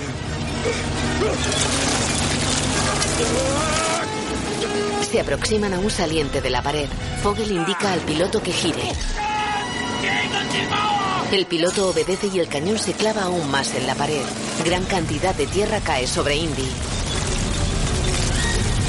Dentro, Henry forcejea con el soldado. El alemán alcanza una pistola. Indy mira impresionado el saliente al que se acercan. Dentro, Marcus noquea al soldado. La pistola se dispara y el piloto recibe el tiro. Se desploma haciendo girar el tanque. Se alejan del saliente y Fogel pierde el equilibrio. Indy sube con dificultad. Golpea a Fogel que cae en la parte delantera del vehículo. ¡Padre! ¿Llamas a esto arqueología? ¡Sal de ahí, padre! El tanque se dirige a un precipicio. Indiana y Henry sacan a Marcus de la cabina. Fogel ataca con la pala.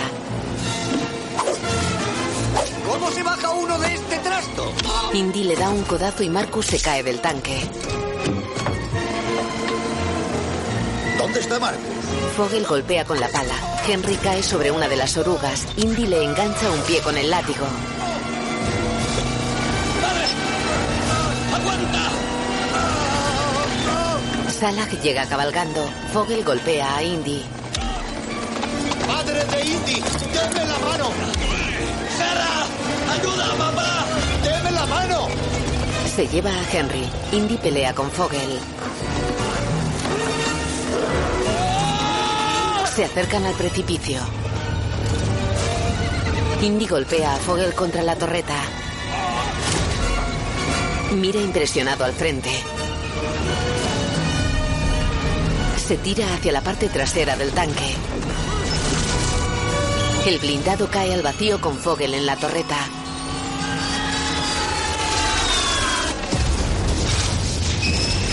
Henry, Salah y Marcus corren hacia el borde del precipicio.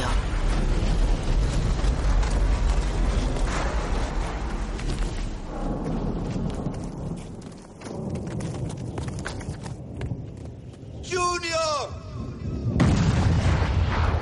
¡Indy! El tanque cae por una ladera. Henry observa impresionado. Dios mío. Se me ha ido. Y nunca le dije nada. No estaba preparado, Marcus. Cinco minutos habrían bastado.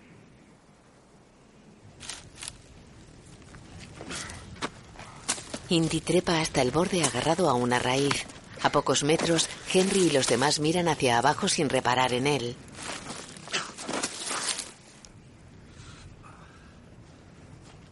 Indy se acerca a ellos por detrás.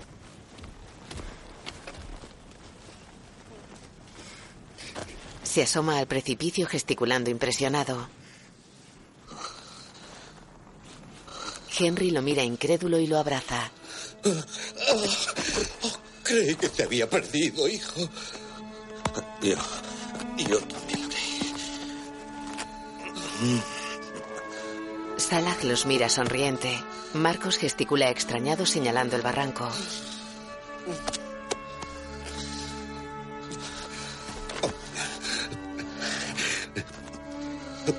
Buen trabajo. Vamos. Se aleja. Indy cae de rodillas. Venga, vamos. ¿Qué haces ahí descansando cuando estamos tan cerca del final? Vamos, vamos. Indy gesticula agotado. El viento trae su sombrero hasta él. Donovan mira con prismáticos una llanura atravesada por un barranco semicircular. El cañón de la media luna. Elsa coge los prismáticos y observa el barranco. La llanura está rodeada de montañas. Indy, Henry, Salah y Marcus cabalgan por un estrecho desfiladero abierto en la roca. Las paredes tienen más de 20 metros de altura y su superficie es ondulada y pulida.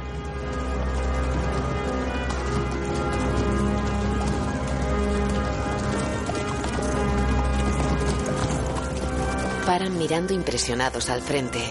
Continúan.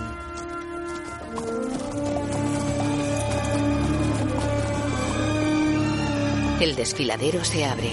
El sol ilumina una gigantesca fachada de templo tallada en la roca. Indiana y su padre la miran impresionados. La parte baja del templo está presidida por seis columnas de orden corintio sobre las que se levanta un frontón. Salah observa boquiabierto.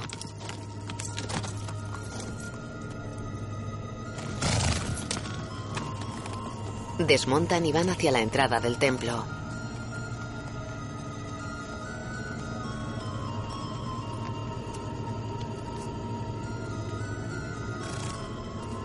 Dentro avanzan cautelosos por un túnel excavado en la roca. Marcus e Indy llevan pistolas en la mano.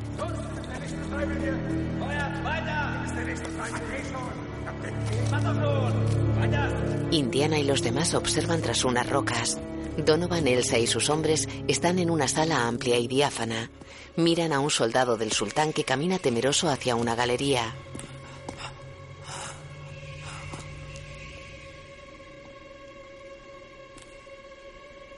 El soldado avanza tembloroso con un sable en alto. Mira el cadáver decapitado de un compañero tirado en el suelo. La galería está llena de telarañas.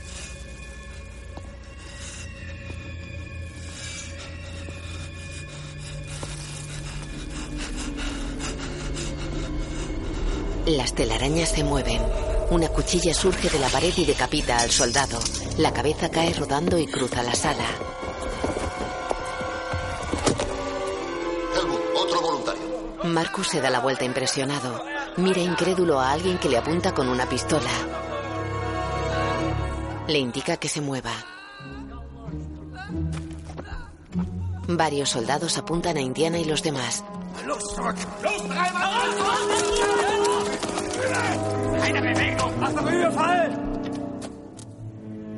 Los llevan ante Donovan y Elsa. Ella se acerca a Indy. No esperaba volver a verte. Soy como un penique falso. Siempre reaparezco. Apártese, doctora Snyder. Deje sitio al doctor Jones. Va a recuperar el grial para nosotros. Imposible. ¿Qué dice usted, doctor Jones? ¿Listo para pasar a la historia? ¿Cómo qué? ¿Como un títere de los nazis como usted? ¿Nazis? ¿Tan limitada es su visión? Los nazis quieren formar parte de la leyenda del Grial y apoderarse del mundo. Que se lo queden. Lo que yo quiero es el Grial en sí. La copa que da la vida eterna. Hitler podrá apoderarse del mundo, pero no podrá llevárselo con él. Yo seguiré bebiendo a mi salud cuando él haya desaparecido. Le apunta con una pistola. El grial es mío y usted me lo va a traer. Disparándome no conseguirá nada. ¿Sabe una cosa, doctor Jones? Que tiene toda la razón. Dispara a Henry. Padre. Padre. Julian. ¡No! ¡No se mueva! Tumban a Henry. Sangra abundantemente a la altura del hígado. Indy le abre la camisa y le presiona la herida con un pañuelo. Encara furioso a Donovan. Si muere no podrás salvarle. El poder curativo del grial es lo único que puede salvar a su padre. Es hora de que se pregunte en qué cree usted.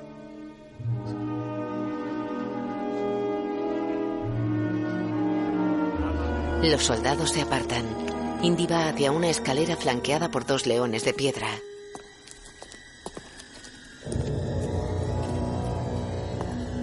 Lleva el diario del grial en las manos.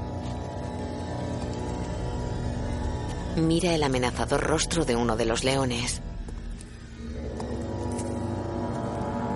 Sube los peldaños. Abre el diario y lee. La ira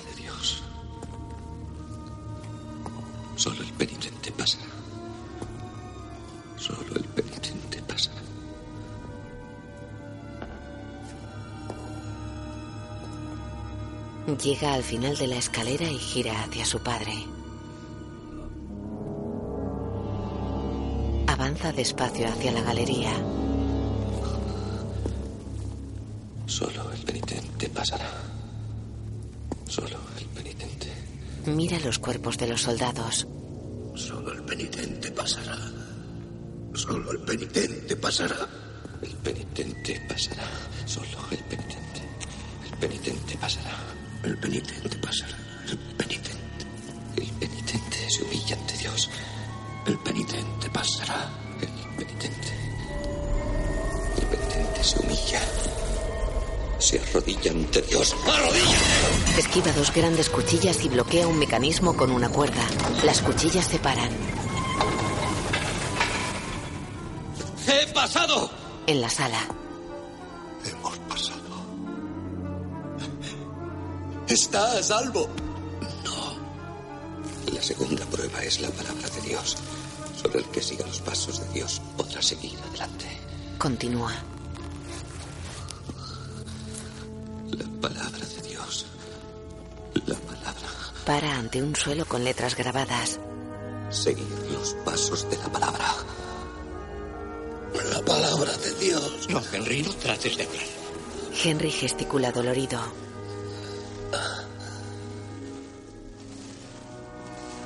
El nombre de Dios. El nombre de Dios. Mira el suelo. Jehová. Pero en latín. Jehová empieza con I. J. Pisa la letra J y el suelo se parte. Queda colgado sobre un abismo y sube. Dios mío. Indy se aparta del agujero y mira las letras. Idiota. El latín Jehová empieza con I. Salta sobre las letras. I. E. H. O. O. O. Se parte la letra contigua. V. A. Continúa. Donovan y Elsa pasan entre las cuchillas. Indy avanza por un estrecho tramo de la galería. Llega a un profundo cortado y mira hacia abajo. No se distingue el fondo. El sendero de Dios. A su lado hay una cabeza de león tallada. Solo el que salte de la cabeza del león Lee el diario. probará su valía. En el diario está el dibujo del caballero levitando sobre un barranco. Imposible. Nadie podría saltar esto. En la sala, ¡Ah! ¡Indy! ¡Tienes que darte prisa! ¡Date prisa! Indy mira impresionado el precipicio. Es un salto de fe. Oh, Dios. Tienes que creer, hijo. Tienes que creer. Indy se pone una mano sobre el pecho y cierra inquieto los ojos. Los abre y queda con la mirada perdida.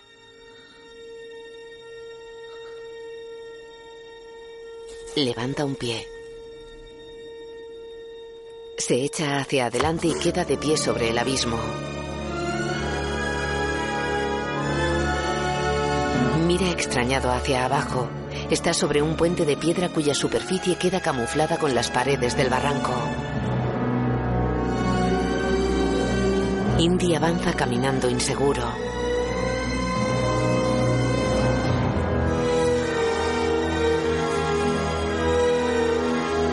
Se guarda el diario y avanza sonriente.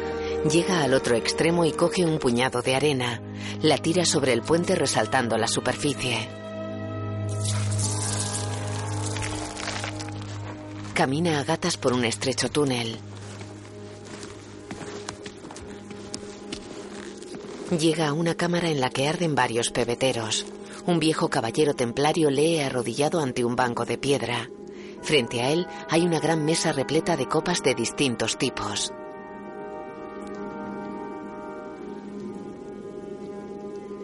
Indy le observa situado tras él. El caballero se levanta empuñando una espada, la levanta sobre su cabeza y cae agotado hacia atrás. Indy le ayuda a sentarse. El anciano lo mira esbozando una sonrisa. Sabía que vendrías. Las fuerzas me han abandonado. ¿Quién eres? El último de los tres hermanos que juraron hallar el santo grial y guardarlo. Eso ocurrió hace 700 años. He esperado mucho tiempo. Qué extraña indumentaria para un caballero. No soy exactamente un caballero. ¿A qué te refieres? Fui elegido por ser el más valiente y el más digno de ello. Disfrutaría el honor hasta que otro legara y me retara en combate. Ahora el honor es tuyo, ya que me has vencido. Le ofrece la espada. Escucha, no hay tiempo para explicaciones. Donovan y Elsa entran en la cámara y la observan impresionados. Él lleva la pistola en la mano. Se acercan a la mesa de las copas. Donovan gira hacia el caballero. ¿Cuál es? Tienes que elegir. Pero elige sabiamente. Porque si el verdadero grial da la vida, el falso grial priva de ella. Donovan y Elsa miran las copas. No soy historiador. No tengo ni idea de cómo puede ser. ¿Cuál de ellos es? Déjeme elegir. Gracias, doctora. Todas las copas son metálicas, la mayoría de oro y ricamente labradas. Elsa coge una gran copa de oro con incrustaciones de piedras preciosas. Se la entrega a Donovan. Es más hermoso de lo que había imaginado. Ella gira sonriente hacia Indy que la mira furioso. Donovan se acerca a una pila con agua. Este es sin duda el cáliz del rey de reyes. Coge agua con él. La vida eterna. Bebe. Baja el cáliz con los ojos cerrados.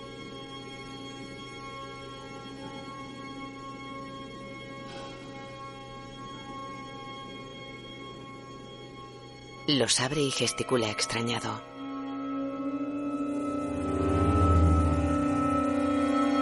Se inclina bruscamente hacia adelante. Tiene el rostro y las manos envejecidos. ¿Qué me está pasando? Se agarra a Elsa. ¿Qué ocurre? ¿Qué está ocurriendo? Los ojos se le hunden en las cuencas. La piel se le seca y se le pudre a toda velocidad. Queda esqueletizado. Indy lo empuja y Donovan se pulveriza contra la pared. Entre los restos hay una medalla nazi. Eligió mal. Indiana y Elsa se acercan a las copas.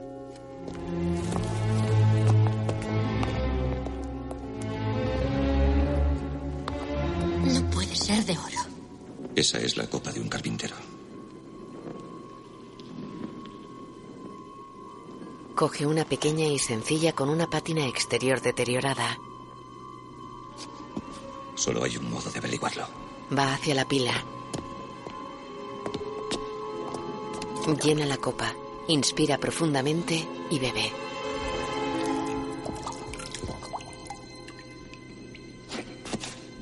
Has elegido sabiamente.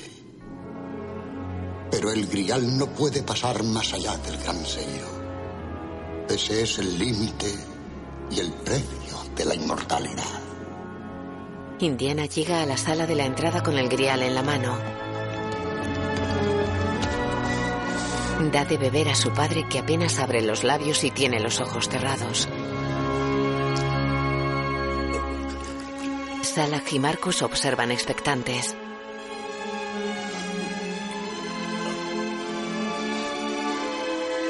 Indy vierte agua sobre la herida de su padre que se cauteriza con espuma blanca. Aclara la espuma. Bajo ella la piel está sana.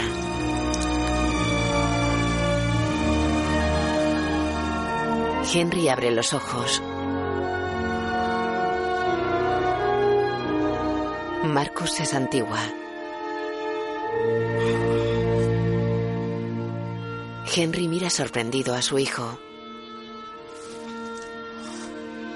Indy gira sonriente hacia Marcus.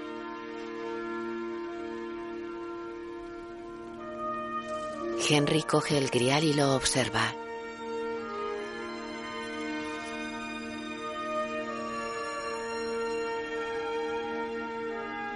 Elsa mira fijamente el cáliz. Henry se incorpora y algunos soldados huyen. Salah apunta al resto. ¡Tiren las armas! Por favor. Obedecen. Vamos, padre, levántate. Levanta a Henry. El cáliz queda en el suelo. Elsa lo coge mirándolo impresionada.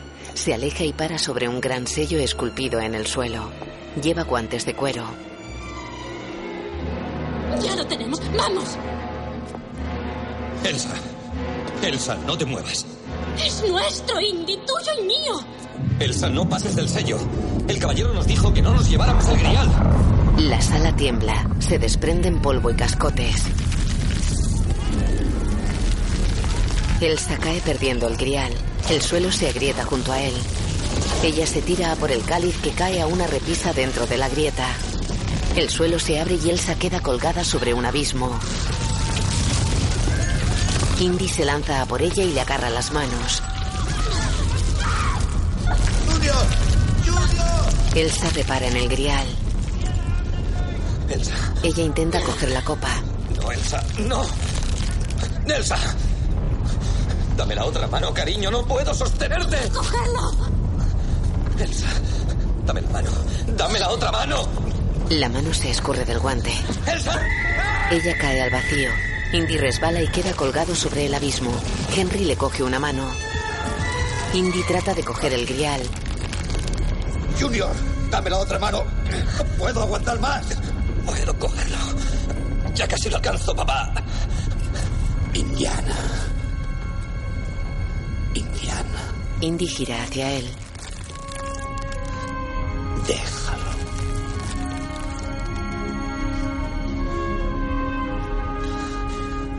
Indiana le da la otra mano. Henry tira de él y se alejan del borde. Henry se fija en el templario que observa desde la entrada de la galería. Padre. El caballero saluda levantando la mano. Por favor, padre. Se van. Una columna cae en medio de la sala. El caballero permanece inmóvil. Fuera, Indiana y su padre se alejan del templo. Una gran polvareda sale por la puerta.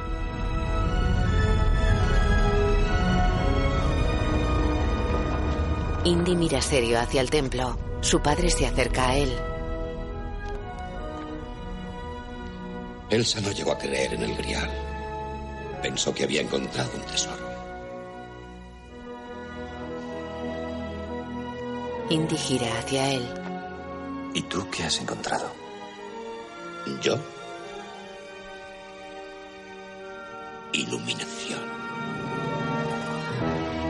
Van hacia los caballos. Salah y Marcus están montados en los suyos. ¿Y tú, Junior, qué has encontrado? ¿Junior?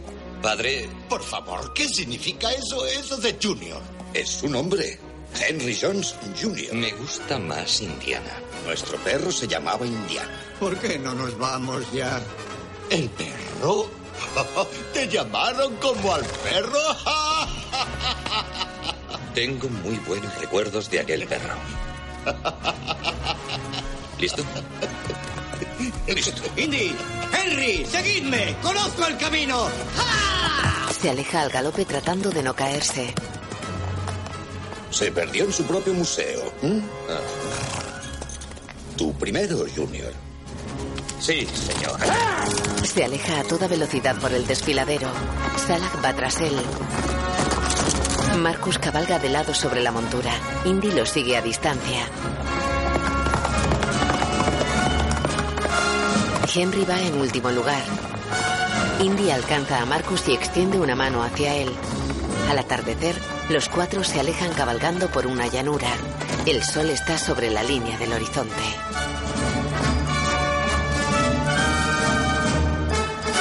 Los créditos aparecen sobre los cuatro jinetes perdiéndose en la distancia. Dirigida por Steven Spielberg. Indiana Jones, Harrison Ford. Profesor Henry Jones, Sean Connery. Marcus Brody, Belham Elliott. Elsa, Alison Doody. Salah, John Rhys Davis. Walter Donovan, Julian Glover. Indiana Joven, River Phoenix. Fogel, Michael Byrne. Kasim, Kevor Malikian. Y Caballero del Grial, Robert Edison. Guión audio descriptivo en sistema UDESC, escrito y sonorizado en Aristia Producciones.